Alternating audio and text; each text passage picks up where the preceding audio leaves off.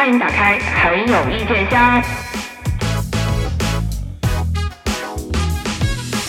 怎么有意见的只有很有意见那两位主播吗？我们编剧老师也有意见呀。就是，我们是两位编剧老师，我们擅长写职场、写大女主爽文以及写励志成长故事。我们最近看的剧，我们也有意见呀，我们要给他们指导一下。我们意见可多了呢。就是，哎呀，首先就是大家过年在家待着也没事儿干嘛，就是作为编剧，我们也要学我们习也看业务呀。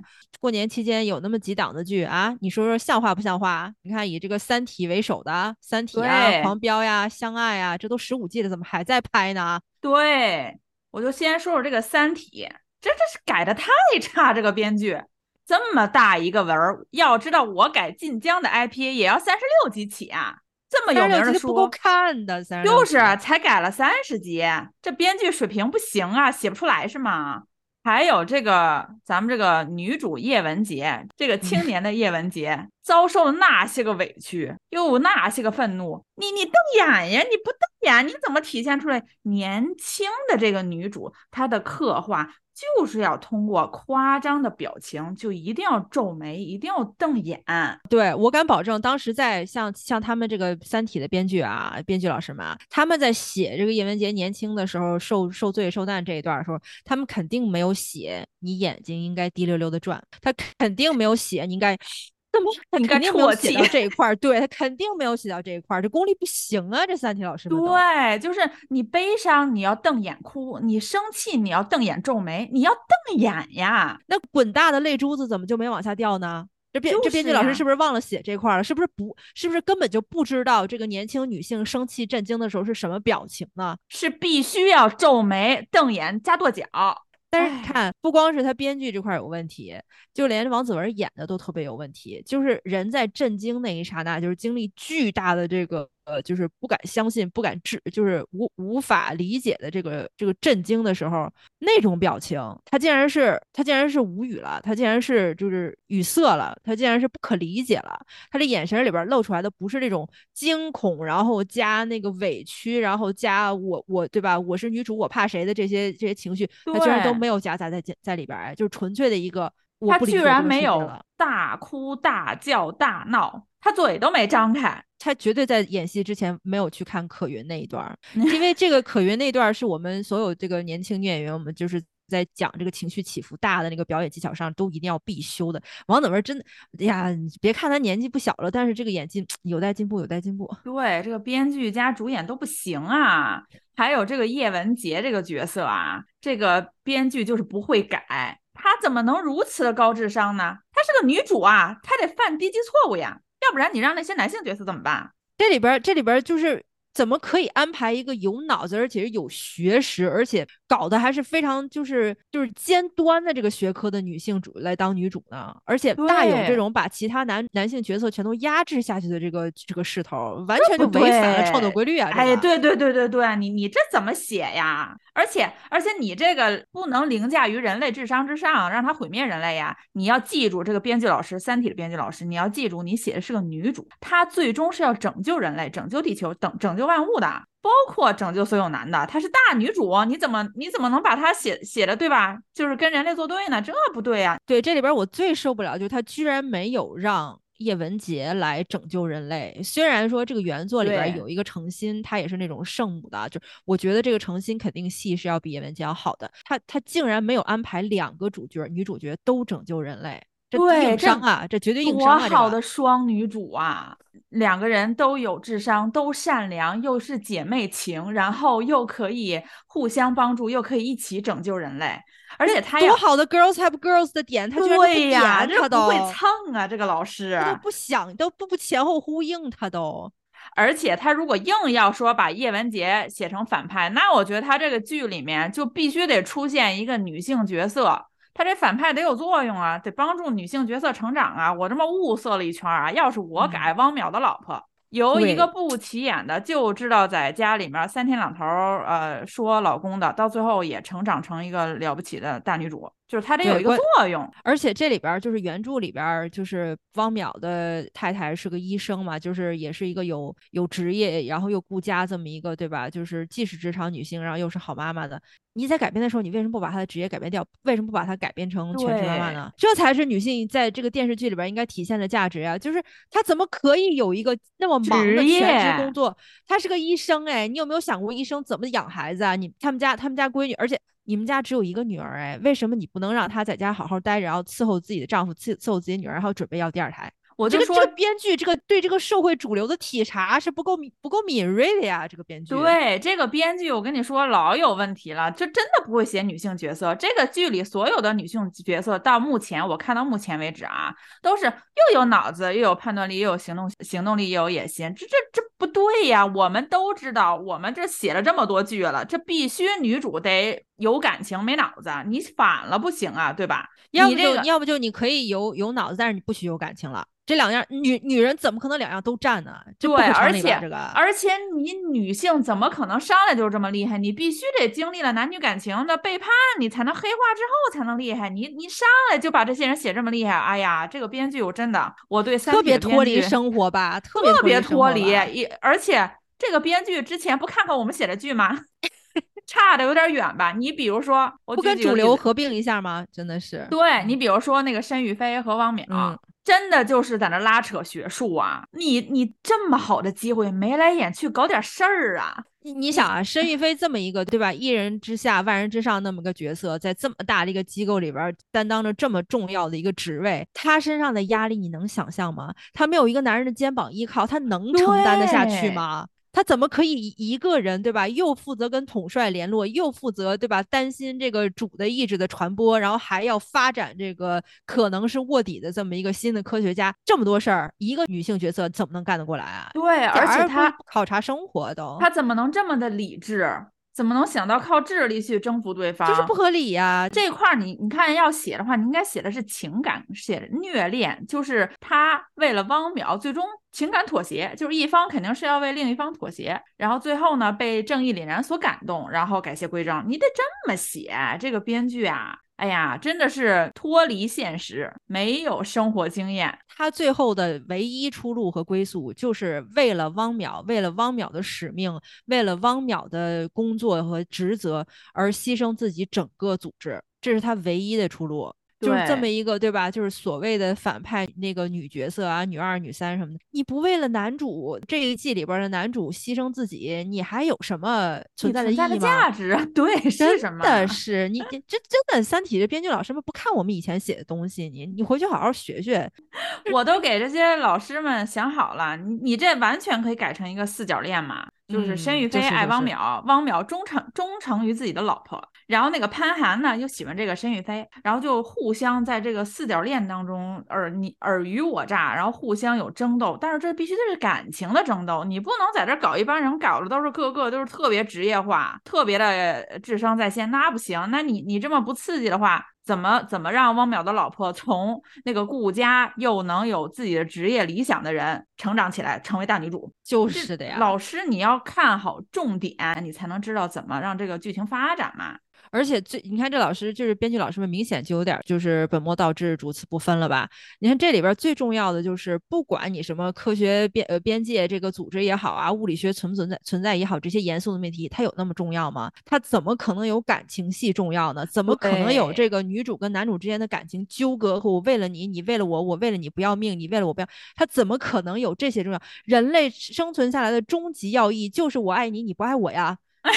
这老师们，你这么着你就夺争取不到广大女性观众的这个这个市场了，不是？你让女性，你让普通女性观众怎么理解这个故事啊？这有点太难了吧？这有点。还有他设计的那个以一敌十的助理，哇，居然是一个女性哎，那个助手，而且上来就能有头脑、有逻辑的分析问题。不对呀、老师们不会写职场啊，女助手上来应该是不会使用打印机，浪费了一堆纸啊。而且这个女助，就算你安排是一个女助手吧，女助手为什么短头发啊？应该是那个长呃长发马尾高颅顶，然后那个韩式半永久，完了完了那个苹果肌砰砰吗？不应该是这样子的一个形象吗？为什么她这么冷静？然后要一脸无辜的啊，打印机这个错误真的是不小心犯的。一个写职场的，没有小白犯错误，这能是职场吗？能成长吗？就是啊，这里边为什么所有的配角都不犯错误呢？这个也是让我非常不能理解的。而且也没有什么互相勾心斗角。那个史强听到小助手汇报那个游戏，哎，发现讲的不错，就是说啊，那你来汇报吧，我去拖地，以后你不用拖地了。怎么能这样？你应该安排一些人互相宫斗啊！没有宫斗怎么是职场？你没有宫斗，这个小助手怎么成长？你看，你看这个《三体》的编剧老师，就是真的是没有深入过生活，没有在职场待过，就不知道现实的职场就是什么样的。然后就真的真的有爱财的老板，那根本不可能。你像比如说那个。他们安排保护科学家，然后最后泄密了，这完全就可以写成是小助手初入职场不小心犯了一个低级错误，就有这么难吗？就这么明显，这么眼睁睁的这么一个契机就不安排，就不安排，就错过了。哎。还有他审问那个杨蓉饰演的那个木星，嗯这也是一场很好的可以体现女女互助的这么一个机会。结果哎，一个真的就是有脑子的提问，一个真的就是有大局观，然后就哎怎么怎么样就回答，两个人沟通的还挺好。这明明可以发展成。女性友谊，这个编剧老师真是错过了太多个点呐。对呀，就是在职场当中的女性互助友谊，它都是从这种基本常识都不太，就是你不太需要遵守基本常识的这种小错误开始的。你不是这样的话，这个女性之间友谊是建立不起来的，老师们。根本就不是说什么一个人冷静，另一个人审时度势，没有那回事儿了。你看老师们就没有上过班儿，根本就不知道。老师们一看就没有交往过这个真正的女性友谊啊！你像我们这种，你像我们，你看我，呃，戏剧学院毕业了以后，我马上就再考了个硕士研究生。完了，考完硕士研究生之后，我马上就出来，就是跟组开始写剧了，开始写剧了吗？你像我们这种，对吧？就是我们虽然在现实职场中没有什么生活经验，但是我们有调研过，我们有采风过呀。三体。老师，你你有没有采风过呀？而且我们真的是老师们不不瞒你们说，我们想象力非常丰富的，你们就是错就错在太过于遵循原著，你们不够。脑洞大开呀！写剧嘛，主要就是靠想象力嘛。而且你要知道当下流行什么，年轻人喜欢看什么，你怎么能不按口味就去拍呢？你你你说你错过了多少点呀？这些点要搁我们俩写，都能给你写成一个三十六集以上的剧。哎呦，三十六集那都是小的呀，这都是四十八集呀。就是因为现在也不怎么批这种八十集、一百集的剧了。我觉得就是当时我一打眼一看这个原著，我想说这这妥妥的一百二十集，对，就是 你你。本来咱可能会写成六十集，完了以后再注注水，加点感情戏，加点回眸，加点回忆，对，不多七十二集嘛？这里面能衍生出多少个感情的番外的故事？你比如说木星撞碰碰瓷史强那场戏，哇，这个机会摆在眼前啊！老师们，老少恋。就应该从胡搅蛮缠开始，而且这明显的是女生倒贴，然后女追男，对吧？隔层纱的这种这么好写的甜宠戏，你不往下写，新媒体女记者，然后上赶着就是为了对吧？追求案件线索，然后上赶着去巴结咱们这个大队长，这种身份悬殊，这种爱恋戏，你不往下，你不往里挖，哎，我我当时看的快我气死我了，想说这妥妥的三级呀，这光这个我觉得是三级出去了，真的就是你应该是从。彼此误会，看不上，然后吵，然后深入的挖掘他们两个感情线的结果，哎，就在那儿聊专业。就在那聊什么怎么交换线索，怎么干自己干的那个正事儿，这能对吗？老师们，你你，我们需要的不是专业和胆量，这我们需要是一个天真、单纯、充满正义的这个女性角色，然后哎，跟这个于和伟老师的角色发生一段有一点点坎坷，但是大部分是甜蜜的老少恋呐。这太哎，真的是错失了太多太多好戏的机会了。这《三体》的编剧老师们。作为编剧的我们很失望，真的很失望。对，像我们这种，就是虽然我们名名下没有什么特别特别了不起的剧吧，但是我们各大平台都有在播，所以也不能说我们完全和市场是不沾边儿的。我们是懂得市场喜好的，所以像这种眼睁睁看这种对吧，资深的老师们、老老师们犯这种低级的错误。就是真的，真的，而且也没有买一点的热搜，对吧？配上什么演员之间有一些内幕呀，有一些不和呀，然后扯一点演员私下的边角料啊。哎，你说这个导演、编剧，哎呀，就整幕后主创，行，幕后主创一个人都没有给自己买热搜，这正常吗？这不正常呀！而且就没有类似于什么于和伟又跳了，或者是什么接着奏乐这种，就这类就多好的对吧？现成的热搜就不买哎。作为就是带的这个年轻创作者呀，我们真是有点看不懂这种 严肃剧组到底是就是钱不香吗？而且剧中居然没有明显植入。这也是哎，算了，不说了。我觉得他们的这个商务团队实在是不行。我看的生气的不止这一个呀。哎呦，今就过年在家也没干别的，光看剧生气了。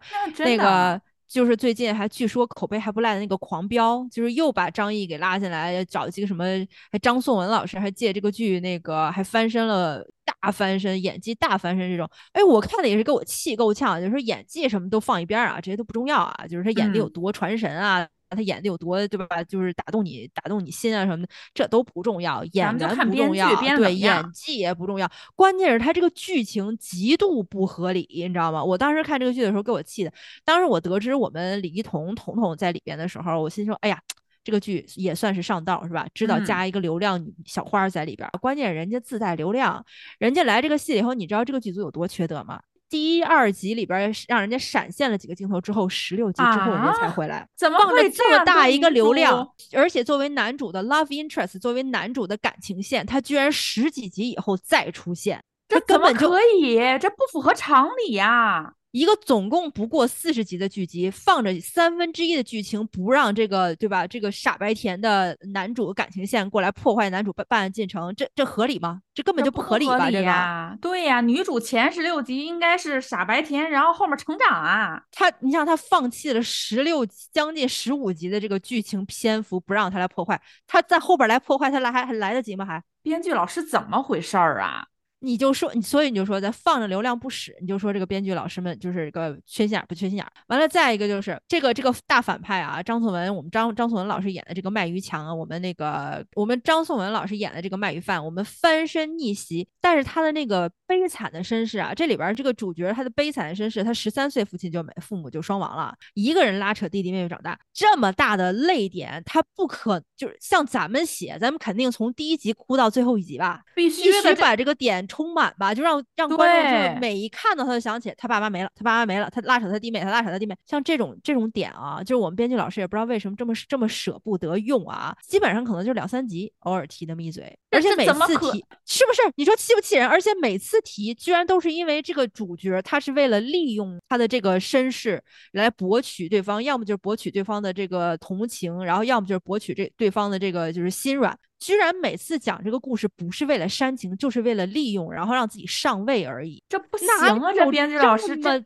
这编剧老师们，你们是不知道现实吗？哪有坏人？坏人都势必有一个悲惨的过去。而且这个剧编剧最大的问题就是把这个坏人居然塑造的有血有肉，就是到最后你你都不知道现在网上大家都是什么态度了。就明明本来大家刚开始都是跟着安心一起追扫黑除恶剧，结果追着追着居然就追成了我们这个。反派的发家史了，你说怎么可以这样？可以，你把一个反派塑造的有勇有谋、有智慧、有感情，然后还有担当。你把一个反派塑塑造的就是个活人一样，这让这让我们主角怎么怎么逆袭？这让我们主角怎么战胜他？主角编剧老师，我跟你们讲，主角是要有光环的。你哎呀，你不能把坏人写坏人不能聪明，坏人要无脑，不然你后面怎么体现出主角的光辉伟光正形象呀？哎呀，这个编剧。不行不行不行！真的，你你刚才说到一点特别重要，就是主角必须要有主角光环，他必须能够开上帝视角。就是作为像我们这种接就就跟这个市场和地就是非常接地气的编剧，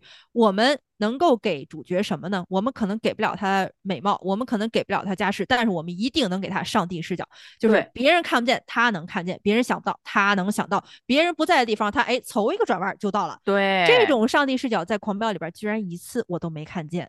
你说这合理吗？太可气了，这太不合理了。就我们安心啊，就真的是从妥妥的从一个办案小员警，然后自己卧底，然后自己吃亏，自己挨打受罪，自己受受过受处分，然后自己被自己的这个同事不理解，然后自己凭着这么多年就真的是实打实的十几二十年的办案经验，虽然也被打击了吧，到最后就是在这个检查组来之前都已经被调到宣传科去了，就居然靠着自己的办案经验步步为营，然后跟反跟反派大反派斗了这么多年，你觉得合理吗？这在任何一个电视剧里都不可能出现吧？这不，对这明明反人类了吗？主角怎么可以不开上帝视角呢？主角怎么可以没怎么可以没有这种优势呢？主角这个老师们真的是不会利用资源。主角是在哪里生活的？是在一个大环境里面生活。那么这个大环境里必然会有一些资源，哎，他就突然间能冒出来，能被这个主角发现，能够帮助主角去判案，能够帮助主角去追查案子的凶手和真相。你们的人难道是生活在悬浮的世界里的吗？人要脚踏实地呀，大环境里的资源这些条件要利用上呀。哎呀，这个编剧老师不行啊！而且你这这反派太抢主角的风头啦，这里。边这个反派，他不光他有自己的动机，不光有自己的背景，然后他还有自己的担心，然后他还有自己的这个人物变化，这个过渡的这么一个过程，居然哪儿哪儿他都不给他设置一个特别突兀的转折。这你没有突兀就没有戏剧化，没有戏剧化就没有冲突，没有冲突大家看什么呀？你你对吧？我为了看这个剧，我买了好几包瓜子儿，我这我光顾着看了，我一个都没嗑，你多浪费钱呀！你这真是是，我都没时间嗑瓜子儿，你气不气人？你说？而且这个剧里听讲怎么没有没怎么没有爱情线啊？你是说气人不气人？你就说气人不气人？一个我们直，哎呦，一个扫黑除恶犯罪剧，然后一个动脑子的剧，居然没有爱情线。你都把我们小花拉进来，你不给我们小花一条明确的爱情线，你好意思吗？你对得起小花背后的经纪公司吗？而且放着现成的这种又是一个老又配的 CP，你不用啊？张译对吧？四十好几了，完了他这个这个我们彤彤啊，我们彤彤应该演的是一个年轻的小姑娘，两个人在一起配一个老少配多搭呀？他居然不，他居然能够放逐我们。这个男男一号这个感情线十几集不让他重回，而且回来了以后，这个女女主角居然是敢爱敢恨敢追爱的那种。你不是三棍子踢不就是三棍子打不出一个闷屁来吗？那我主动追求你，我主动抱抱着你，我主动告诉你我喜欢你，我想念你，这合适吗？这合适？俩俩人居然都没有拉扯，都没有推拉。对，你已经浪费了十五集了，剩下还有二十集，你可不可以全部都用在推拉上？你一定要是我不高兴了，我不说。你猜我为什么不高兴？就这样循环往复，这个样子的感情线，我们才喜欢看嘛。你不能光写这个案子的进程啊！你你，哎呀，职场里的人也是有这个感情的，也是有情感需求的。编剧老师，你必须得让他们写出来呀！你必须得有爱恨情仇在里面呀！而且还有一点让我特别特别，就是真的是痛心疾首啊！就是我当我们在创作这个那这个男主和反派之间的这种纠葛和动态的时候，我们最关。关键像我们这样的编剧，我们最关键的一点就是，一定要让男主恍惚之间忘记了对错，忘掉了自己是正义的化身，而对方是邪恶的代表，然后在某一个瞬间接住了对方伸出来的援手，让对方一帮啊。我陷入了他帮助我的泥潭里边，我就受之以柄了。你这种才有冲突。这这里边，哎，这里边我们张译老师居然没有一次没有，就哪怕是我们这个大反派，我们张颂文老师演大反派，试图帮助他，然后张译老师居然都屡次都十分正气、正义凛然的告诉他，你不要再往前迈一步了，我是不会接受你帮忙的。真的，就编剧老师们，咱们在生活中是不打交道，什么是不混社会，是不混社会是吗？都是社会人出来的。关键是你这样的话，就让我们你让我们这些编剧怎么往下写？我们而且往下写，而且这个这个剧里面真的是大大浪费了这个女性角色的存在。我们男性群像剧里面女性存在是干什么的？是感化你啊！我们张颂文老师居然没有被李一桐这个角色，没有任何说他去感化他的这个过程。你应该是利用他之前的那些经历，慢慢的哎，让他改邪归正，告诉他人间还是值得的。你要往回走，你要看到未来的曙光呀！你应该去感化他呀！这女主一点都不圣母。真的是，就是哪怕他圣母，他为了自己作为记，就是职业记者，然后出去调查线索，甚至被绑架了，如何如何。但是他被绑完了以后，居然什么都记得。他被绑架完了以后，被救出来了以后，他马上就在跟自己的这个就是 love interest，跟自己的这个感情线的这个男主在讲说，当时出现要那个就是行凶的这些人是什么什么样的状态，然后他们之间一定有什么。他居然能马上回忆得起来，哪个女人在经历了那样事情之后还能想得起来这些细节？必然是慌慌张张呀！就。你根本就不了解女性，根本就不了解女人。女人在经历那么大的冲击、那么大的惊吓之后，真的就是老师们，你们真的要一遍再一遍的去重复去观看可云的那个表现，你知道吗？就是那个才是 我们现实生活中女性 在经历重大打击之后应该有的反应。而且我们我们女性角色啊，老师们就是她得成长。对呀，你比如说你你说你让这个张颂文老师这经历的那些之后黑化，你不如安排这个黎童这个角色黑化，这才是应该有的剧情嘛。你要不然女主就去挽救男性角色，要不然女主就要黑化呀。你你说说你弄的这个女主又不女主，前十六集都不出现，也没有感情线给人家，然后让人家呢，哎被救出来之后，这是多好的戏份呢！被救出来之后失忆、慌张、呃紧张、害怕，处于什么幽闭恐惧症啊啊各种各样这种症啊，然后你你要时时刻刻的就会再次遇到这种能够触发你 PTSD 的事件呀，然后你就需要跟男主这个时候就不停的受到他的保护啊，然后你这个时候感情线才能发展。老师们，这这多好的线索呀！你就接着这条线写。居然都没有，我都震惊了。这些老师们真的真的是自己放着好好的这个冲突不写，非要写那个啊硬邦邦的那么直白的这个扫黑除恶，就非得写硬戏。哎，我真的是真的是不会脱水，这些老师们不会脱，不会脱。你想，作为这个张译的对手戏的这个这个彤彤啊，人家就是好多集不出现，结果风头竟然让一个女配角让我们这个大嫂抢去了。这个大嫂的角色也是非常之有问题啊。作为大哥的女。女人不仅有勇有谋，而且还敢爱敢恨。自己的前夫，对吧？就是遇事儿身故了之后，马上就是锁定了下一个潜潜力股，然后把这个潜力股培养成了京海市，对吧？当地的另一半儿，对吧？能撑起另一半儿天的这么一个黑恶势力，这怎么可能？这怎么根本不可能？这大嫂肯定应该是一蹶不振呢。而且这个大嫂，这个大嫂居然有脑子，这件事是不可以发生在，是吧？就是我们现在这个电视剧里边了。大嫂怎么可以又有情又有义，然后还有脑子？你你不能占那么多样，女的不能占这么多样，你知道吗？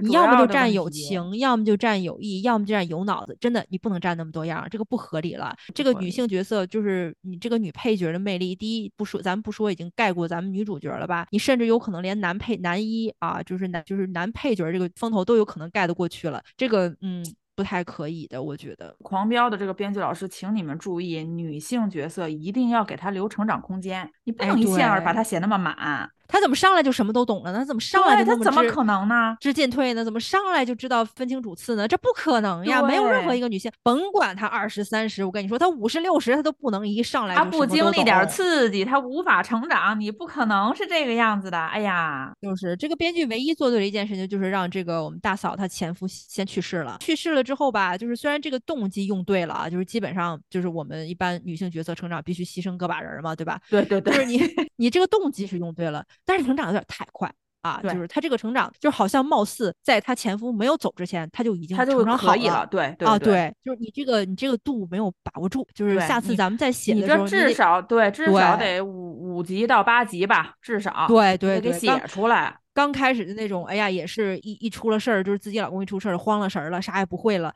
让跑不跑，让躲不躲，然后就是砸了锅了，然后也也这个出卖了自己自己的兄弟们。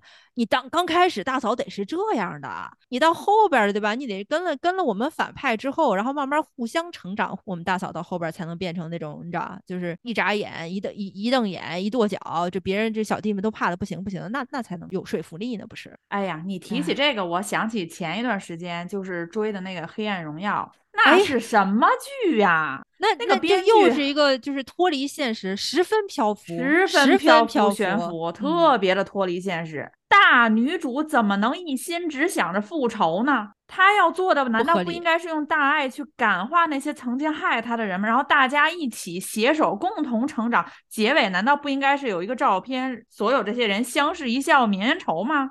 太不了解女性了，真的。我现在我看到这几部剧，我真的最大的感触就是这些编剧很不了解女性，既不了解女性的心理，也不了解女性的成长，更不了解职场啊，然后平时生活当中女性友谊完全不了解。你看那些什么男一看到女主身上的伤。难道不应该更劝他放下过去吗？这你写剧这才是正常的流程，你怎么能？不用爱去感化他，而是跟他说：“那你需要我怎么帮助？”这不合理呀，老师们。现实生活中谁会这样？如果我要是看到我的好朋友身上受了伤，我第一反应肯定是要放下，你不要要学会放下。对你，你就不想想为什么他们只欺负你不欺负别人吗？这对吧？生活当中正常人应该是这样说话的呀。而且那个校医姐姐为什么不好好的劝劝女主？要是我写啊，那必须是劝，你可以写劝不住她，但是呢又不忍看女主这么走上不归路，对吧？你一这样给一个特写，给这个了校医姐姐，这眼含热泪，哎呀，她为什么呃一定不能放下仇恨，一定要去复这个仇呢？为什么呀？你得有这个过程，你怎么可怎么所有人都不劝她呢？这个剧里边所有的人都太理性了，太理性了，这个这个太让人不舒服了。就是生活中哪有那么多理性的人？生活中的人都不带脑子的，大家出门都不带脑子的。你们上班带脑子吗？我平时一三五不带二四六选择带。对，真的是有选择，带那么两天就完事儿了。而且这这个剧里面啊，写这些人物都给他们写的贼复杂、贼乱套。这个编剧，这你必须要突出的是女主，其他人不用那么复杂。然后你要有要有有选择性的写，对对吧？你不要每一个人给那个镜头好像都让观众猜，哎，那他跟这个复仇有什么关系？你比如说什么租房子租给他房子那个老太太或者什么的，写这些干什么？她是女主，这个房子租给她比租给市价上便宜，这是很。很正常的，因为她是女主啊。对呀，想解决就有解决的办法，想成长就成长。他想有磨难就有磨难，想让谁坏谁就坏。你这这还费这么半天劲写那个写那个干什么呀？人家租房子的时候，人家在自己那个租房的申请书上就已经写了，我就是有个仇要报啊，然后我这个就是是个主角儿，所以呃需要你这边通融一下，帮一帮。对对对，就你该便宜多少你自己看着办。对，这当时人家当时都是这么说好的。你你现实生活中你租房你不这么租吗？你自己生活中有一些困难了以后，你跟房东说，人房东能不给你便宜？对，跟房跟房东正好聊起来呀，对吧？身边就是哪哪里没有朋友，哪里没有亲人，对，一看就是这。而且这个剧里面居然没有任何人蠢人犯错误，大家就都是全员恶人啊！这个我也 好受不了。生活中没有蠢人，那怎么叫生？所以我就说这些这些编剧们真的不接地气。我跟你说，怎么可能都是带脑子生活的人？这个剧里面为什么都是带脑子生活的人？这个编剧真的不接地气，而且怎么能是全员恶人呢？世间处处都充。满爱人不能写的这么自私，要有无疆的大爱！我的天哪，这个编剧，你你看，像我们，你像我们就是从小家里边条件就好的，然后我们走到哪儿，人家看咱不都笑脸相迎的吗？出来以后第一个实习就跟着大导演的组，我们身边就没见过不带笑脸的人。这社这社会上哪有那么多恶人啊？真的是把人想的太坏了。而且写的对吧？一个个写的老得让人猜，让人让人在那琢磨。你说我们打工人。愿意动脑子琢磨你这个吗？我们就愿意看点无脑的。都都跟你说了，我一三五选择性就是一三五不带脑，二四六选择性带脑。我我哪你对吧？你看个电视剧，我怎么万一我今天就没带脑子呢？你还让不让我看了？就是多影响我观剧体验呀！还有那个乡村爱情十五，哎，你说气不气人？气不气人？我认识拍综艺的，第六部就被那个很有意见叫停了，他凭啥拍到第十五部？就没有这个道理啊，就就没有啊？怎么可能？怎么可能有部电视剧大家都那么喜欢看，一直看到第十五部还有人看？天天就是那农民的农村里那点家长里短，哎呀，太土了！现在人喜欢看什么？你得高大上。你要是不能在高层的那个摩天大楼的落地窗前俯瞰这个城市，你就找个山坡子，你爬上去俯瞰辽北黑土，反正你得俯瞰，不会往高大上了往上拔呀。你你应该是站在那山坡子上感叹一下，哎呀，我一步一步从山底下爬到山坡子顶儿，是多么的累，多么的不容易。就是啊，这些人的生活为什么就这么安贫乐道、一成不变呢？他们就不会，他们就不会思考人生的意义吗？就是这些农民，他们就除了种地，然后除了种一些什么种花啦、种一些特产啦、做豆腐之外，除了这个，他们不思考哲学吗？他们不思考人存在的价值吗？人生的意义是什么？而且这跟我们的世界都不一样啊！这个对呀，而且这个谢广坤都十五部了，还这么招人烦！天哪，编剧老师不可能，绝对不可能，不可能！这个坏人啊！啊，这个没有这么一成不变的狗改不了吃屎的现象，人都会洗白的，他必须得就洗白。他自己不洗，别人也会帮他洗的。你他又是对吧？他又有妻子，有儿子，有儿媳妇，他有个孙子，你让谢飞机给他洗白呀。他虽他虽然那么瞧不起人孩子，对吧？就是因为不是自己亲生的，但是到最后谢飞机必须要用爱来感化他，而且必须要跟王小蒙和谢和那个谢宇强说：“爸爸妈妈，呃，谢永强，爸爸妈妈，你们不能怪爷爷，爷爷都是有苦衷的。你不这么大爱，你这个剧怎么往下进行呢？”在电视剧里面，编剧老师江山易易不易改，不知道本性非常好一样，你就必须要给他洗白呀，不可能有一直是这么不讨好的这么一个坏人的角色。现实生活中，我们哪有这么这人说一直是那样的？人有可能就是过两天人自己就哎呀。我被世间的大爱感动了，然后人家自己就改邪归正了。我们编剧老师，你要注意观察生活呀，你要多看主要是老师们他也是缺缺乏体验生活。你像在生活当中，这种就是比如说顽固的这种坏人，他是怎么改变？你整点的没读过书的农民在那儿搞什么什么绿色生态养殖啊这些，哎呀。你这就是不会写。你要是想与时俱进啊，编剧老师，我就给你出一主意，你就得天天组织上刘能家，像赵四家，就得是一帮人做炕头，就得聊啊。怎么搞可持续发展，对吧？环保为什么对农民重要？你得在这输出价值观，你得聊，你不能光在那讲他们实实在在干什么事儿，这能拔高你的这个价值体系吗？不能。而且这里边这个农民就是 视野一点不宽广，他们怎么就不能聊一聊我们这个就是中国人吃鱼吃太多了呢？就是他怎么都不说这些呢？小双书记是是不是又是错过一个点？小双书记多好多容易能写成大女主啊，爽文呐！他们不改呀，他们就把她写成一个默默无闻、踏踏实实的农村干部，那行吗？你小双书记就得整点儿，给小双书记整点儿什么人生的坎坷呀。然后就成长了呀，然后小双书记就组织他们象牙山村的女性互助小组，这这都得搞起来呀。只要女性角色出现的时候，就必须要有 girls help girls 的情节。编剧老师们记住了吗？必须要有，就是因为女性自己是没有办法成长、没有办法独立解决问题的。如果没有男主帮她，就一定要有其他的一堆女的来帮她，要不然这一个女性那是不可能完成任何任务的。这么你这个东西你要记不住的话，你写一个女性角色就。就就倒一个，你写一个倒一个，他肯定立不起来。这个女性角色，对这个女性角色一定要是抱团出现的。编剧老师，对对对对，她没有独立性的，女性是没有独立性的，这点你们一定要记住啊。这个，对对对对对，而且女性是一定是从特别低微成长起来的，她不可能开始就是正常的啊。而且没有感情，她也成长不起来。你像这种真的就是像，就有一些编剧老师，就哪怕你是个女的，你也不了解女性，你嗯。真的看过这些剧就觉得，一是他们既不接地气，又没有创造力，这些编剧老师真的是不行，而且完全就不会跟市场接轨。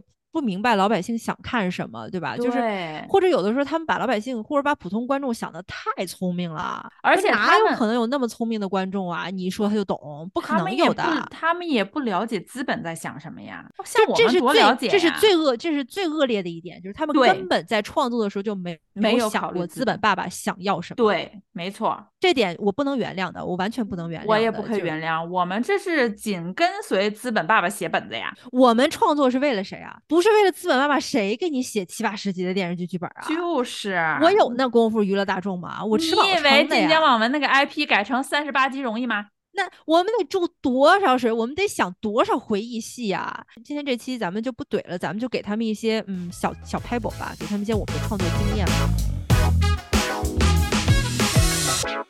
有一个热度的预告，是我们身为多年的写职场剧、写大女主剧的这个第六感告诉我们。